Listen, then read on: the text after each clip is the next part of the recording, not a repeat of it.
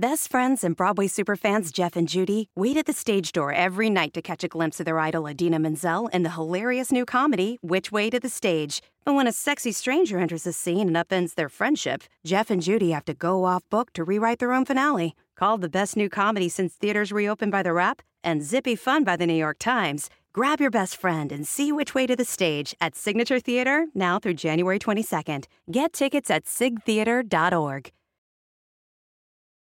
Hello querida Kuja y bienvenida a un nuevo episodio de Fuyoshi Senpai. Otra vez es un episodio con trampa porque lo que voy a hacer es, como viste en el título, narrarte el primer capítulo de mi novela 1929 formas de quedarme a tu lado. Si sabes, y si no sabes, te cuento, estoy en proceso de publicar mi primera novela larga titulada así, 1929 formas de quedarme a tu lado. Es una novela de romance BL, Boys Love, of course, con bastante de slice of life, ya sabes, este género en el que solamente suceden cosas, vas viendo cómo dos idiotas se enamoran, bueno, de eso va esta novela, y también está aderezada con time travel y mafia.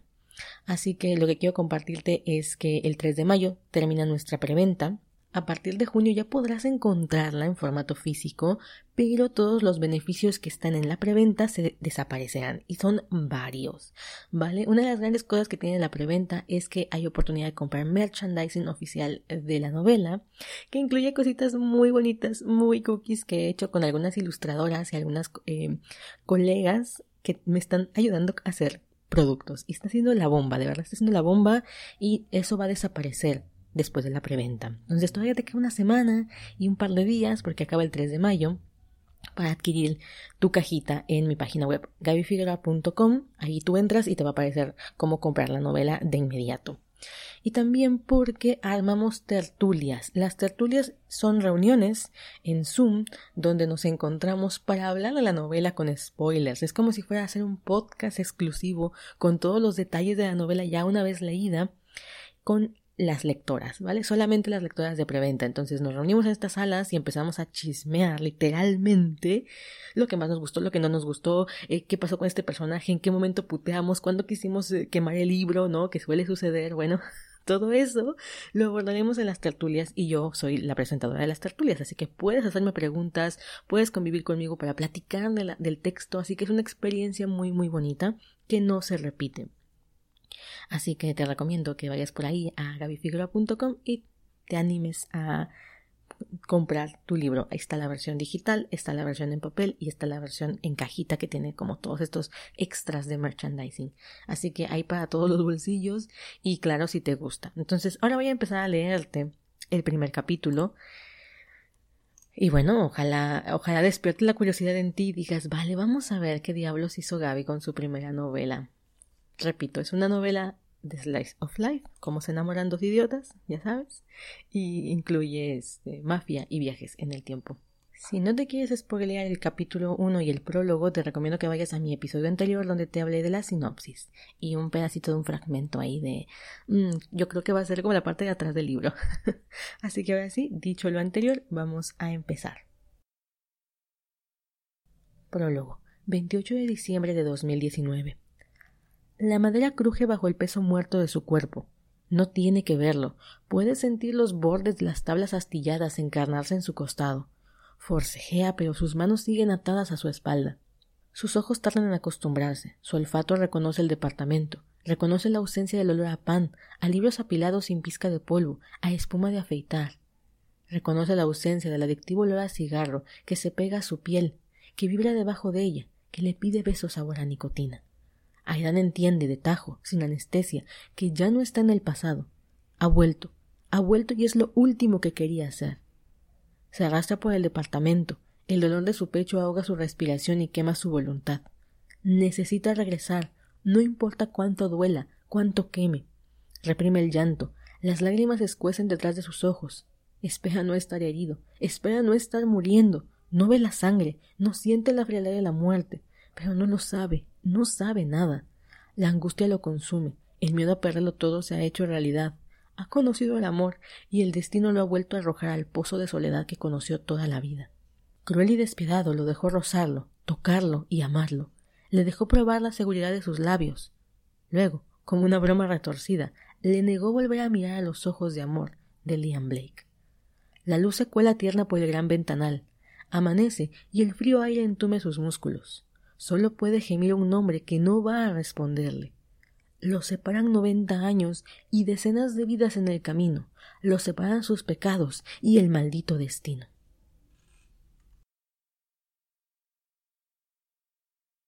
Capítulo 1. Agosto de 2019. Aidan Gray tiene esa manía exasperante de estar en un lugar, haciendo algo supuestamente importante, mientras su cabeza está imaginando mil escenarios de lo que pudo haber sido y no fue. Ahora mismo quisiera sentirse un poco culpable, pero es imposible. Su cita es un asco, y no es que él tenga altos estándares para una cita. Una ida al cine, tomársela las manos, besarse escondidas en la oscuridad. Ah, eso sí que estaría bien. Pero esto, el abogado con el que su mejor amigo le agendó una cita no deja de decir idioteces, cuánto gana, cuánto cuesta el departamento en el que vive, qué auto conduce, algo irrelevante porque, hey, amigo, vine en ese auto contigo hasta aquí. Ni siquiera lo dejó elegir la cena, pidió por él como si lo conociera de toda la vida. Incluso si lo conocía de toda la vida, si fuera el mismísimo terapeuta que le ayudó con sus traumas de niñez, Aidan puede elegir su comida él solo. Al menos el lugar es elegante y caro, porque él no piensa pagar. Aidan está seguro que si el hombre de sus videos estuviera ahí con él, no tomaría esas decisiones por él. No, sería un romántico que besaría su mano antes de decir algo como Señorita Elizabeth, he luchado en vano y ya no lo soporto más. Oh Dios, sí, señor. Mm. Aidan se muerde el labio. ¿Cómo quisiera ponerle nombre al hombre de los videos? Él es tan impersonal que duele. Me gustaría conocer más de ti, dice el abogado luego de dos horas enteras hablando de él. ¿Qué te gusta? Aidan sonríe. Este es un momento, el momento en que todo se va al diablo. Él no es de hacer listas ni para hacer la compra del súper, es de los que confía en su memoria y habilidades administrativas que funcionan muy bien en el trabajo, pero no le dan los mismos resultados en el día a día. Y por eso, a fin de mes, ya no queda leche, pero sobra lado del congelador. Pero claro que tiene una lista condensada de su vida para cuando sus citas son demasiado narcisistas. Muy bien, dice. Destensa los hombros y le da un trago al vino que el tipo pidió. A Aidan no le gusta el vino. Podría empezar por ahí. Sin embargo, eso es omitible. Esta es la lista de datos que podrían ser irrelevantes, pero no lo son, dice Aidan. 1. En este momento estoy pensando en un diálogo precioso de una novela que debería encantarme.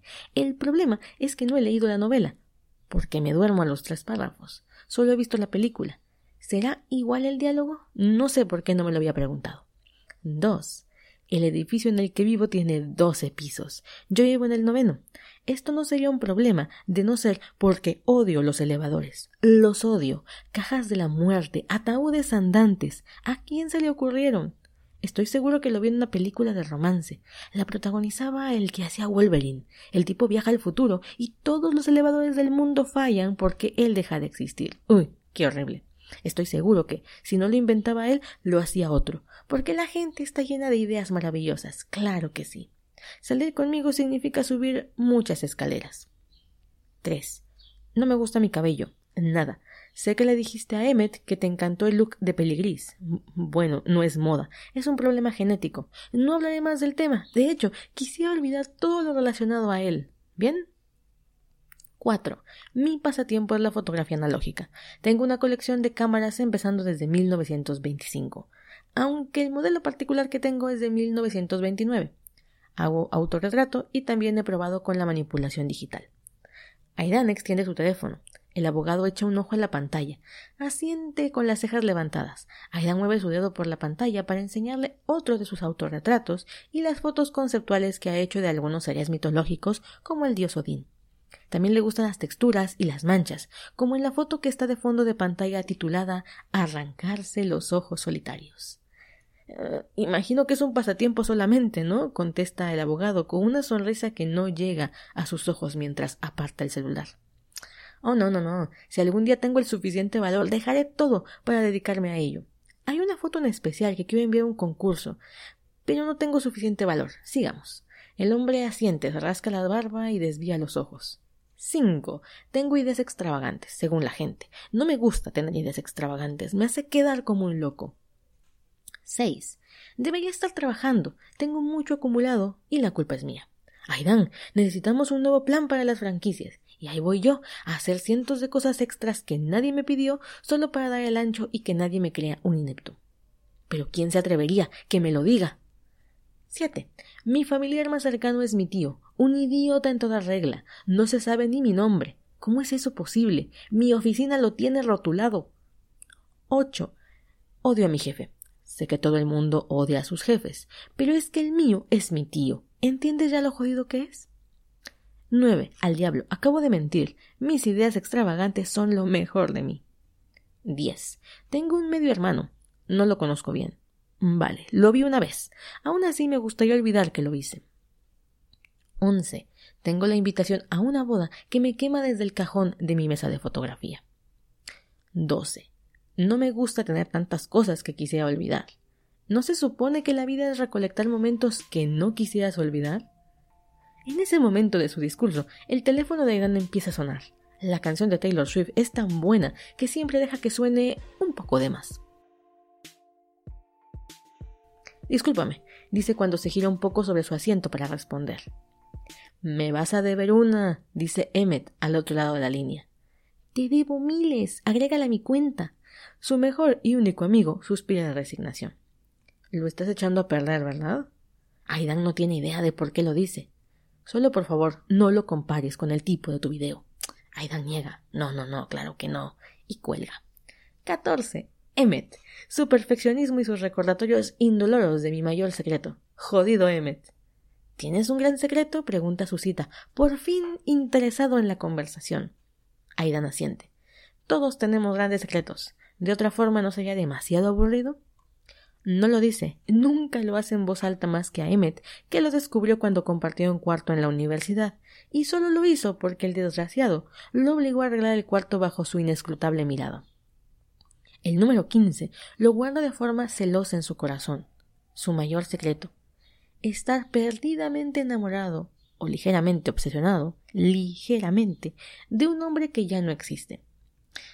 E, eso, eso es bueno, claro. El abogado se echa a la boca el entremés de zanahoria y champiñón. Después de cenar, ¿qué tal si vamos a mi apartamento? Estás saltándote varias bases, expresa Aidan tomando su abrigo. Está seguro de que él es mucho más romántico. De hecho, el nombre de sus videos es tan perfecto que pediría permiso antes de tomar su mano. Al final es de otra época y antes se era más romántico. Bueno, el hombre se retira el sudor de la frente con el dorso de la mano. Me gustaste desde que nos encontramos en el café. Aidan no recuerda qué café. Asume que el que está frente a su trabajo. El abogado continúa. Pero la verdad es que nunca he salido con otros hombres. Eh, podríamos probar qué pasa. Probar. Aidan se muerde el labio. No soy un helado. O tomas todo o lo dejas, piensa. Se limpia la garganta. Lo lamento, señor gratis. No creo que un inexperto confundido con sus gustos a sus treinta años vaya a satisfacerme.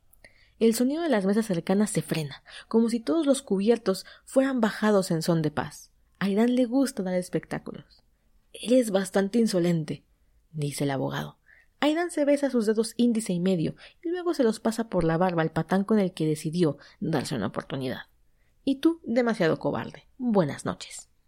Aidan camina con las manos dentro del abrigo, siente la mirada del hombre en su nuca y eso lo motiva a contonearse más. Ha ganado, cree. Si ganar significa andar por la ciudad solo, enojado y triste. Se sienta en las escaleras de una casa. Nueva York en otoño es un cruel paraje para los solteros. Saca su teléfono y toma una fotografía de las anaranjadas hojas al contraste del oscuro cielo. Va a intentar con otro ángulo cuando algo desagradable arruina su momento. En la acera de enfrente, una parejita se da morreos contra el tronco de un árbol. Parejas así hay en todos lados, y rompen a cada rato. ¿Para qué querría yo algo así?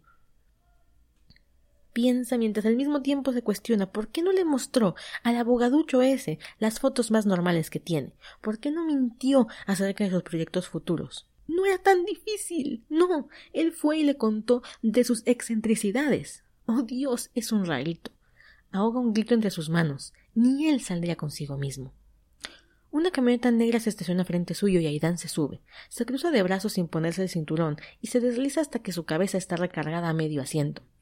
Emmet no arranca el auto. Aidan arruga su nariz. Emmet no se inmuta.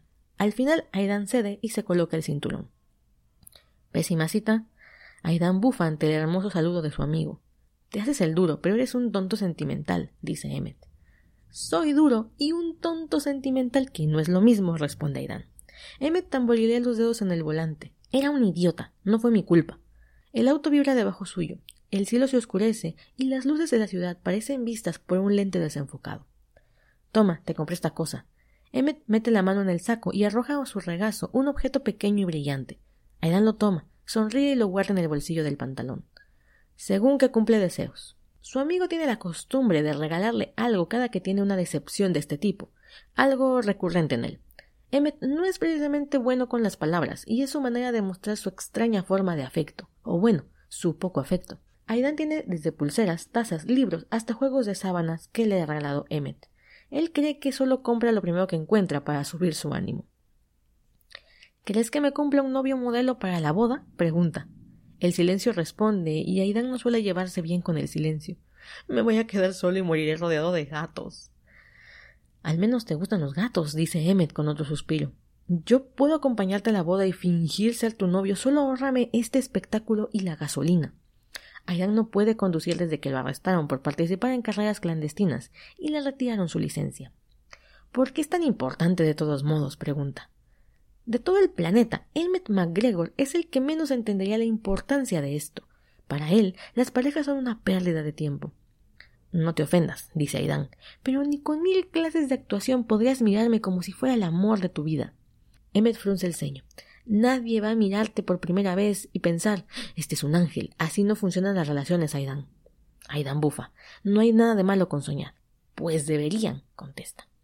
El semáforo se pone en rojo. M tiene el ceño fruncido. Sus ojos azules se mueven de un lado a otro. Aidan lo va a lamerse los labios y ya sabe que sigue. ¿Sabes cuál es tu estúpido problema? Aidan lo sabe. Emmet siempre cree que tiene la única forma correcta de hacer las cosas. Te mueres del miedo a una relación real. Golpe bajo. Me juzgas mucho, pero te miras poco, dice Aidan mientras se endereza en el asiento. El señor que le teme el compromiso y huye como un cobarde me apunta con el dedo. Emmet pone los ojos en blanco y acelera cuando el semáforo cambia. Al menos no soy tan infantil como para evadirme de la realidad con un pretexto tan estúpido como el tuyo. No me estoy evadiendo. Aidan golpea el tablero. Es solo que no quiero conformarme con menos que él. ¿Pero te estás escuchando? Emmet suelta una carcajada cargada de sarcasmo. Si ese hombre estuviera a tu alcance, saldrías corriendo. ¿Me estás diciendo cobarde, Emmet? Aidan se quita el cinturón. Su amigo frunce el ceño todavía más remarcado. Puedo dejarlo cuando quiera. Es más, voy a hacerlo ahora mismo. Emmet se burla. Cobarde y mentiroso. Aidan abre la puerta, Emmet pisa el freno y el chico se baja a tropezones. Logra sostenerse de uno de los postes del alumbrado público. Se sube el cuello de la gabardina. ¿Estás loco o solo eres un idiota? grita Emmet cuando Aidan da el portazo y el coche la traspita. Bien, arréglatela solo. Aidan alza el dedo medio y Emmet ya ni siquiera lo mira cuando gira en la siguiente calle.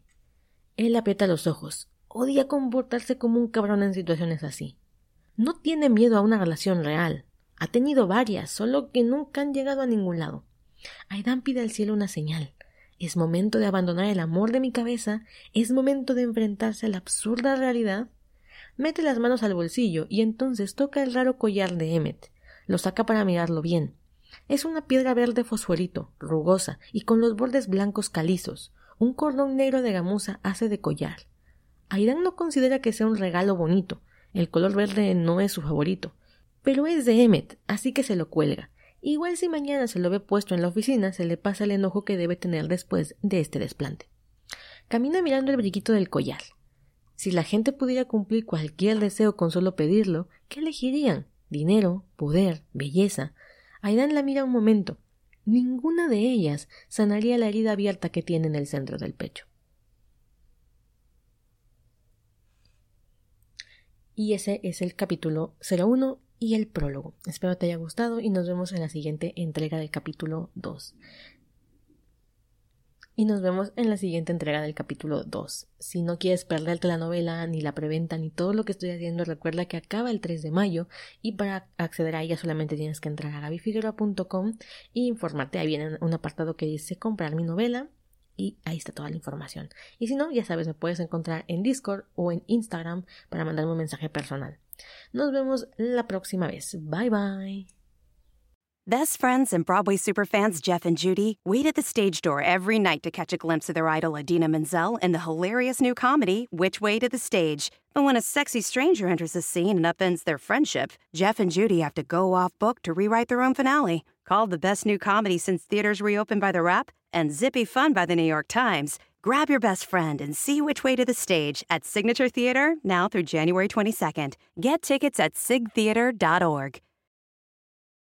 It's rare to find a gift that you know everyone on your list will love. That's what you get with an incredibly soft blanket from Miki Couture. With hundreds of different styles and sizes of Miki Couture blankets, you'll find a gift that they are sure to love every single day of the year. Shop the best deals of the season at MikiCouture.com.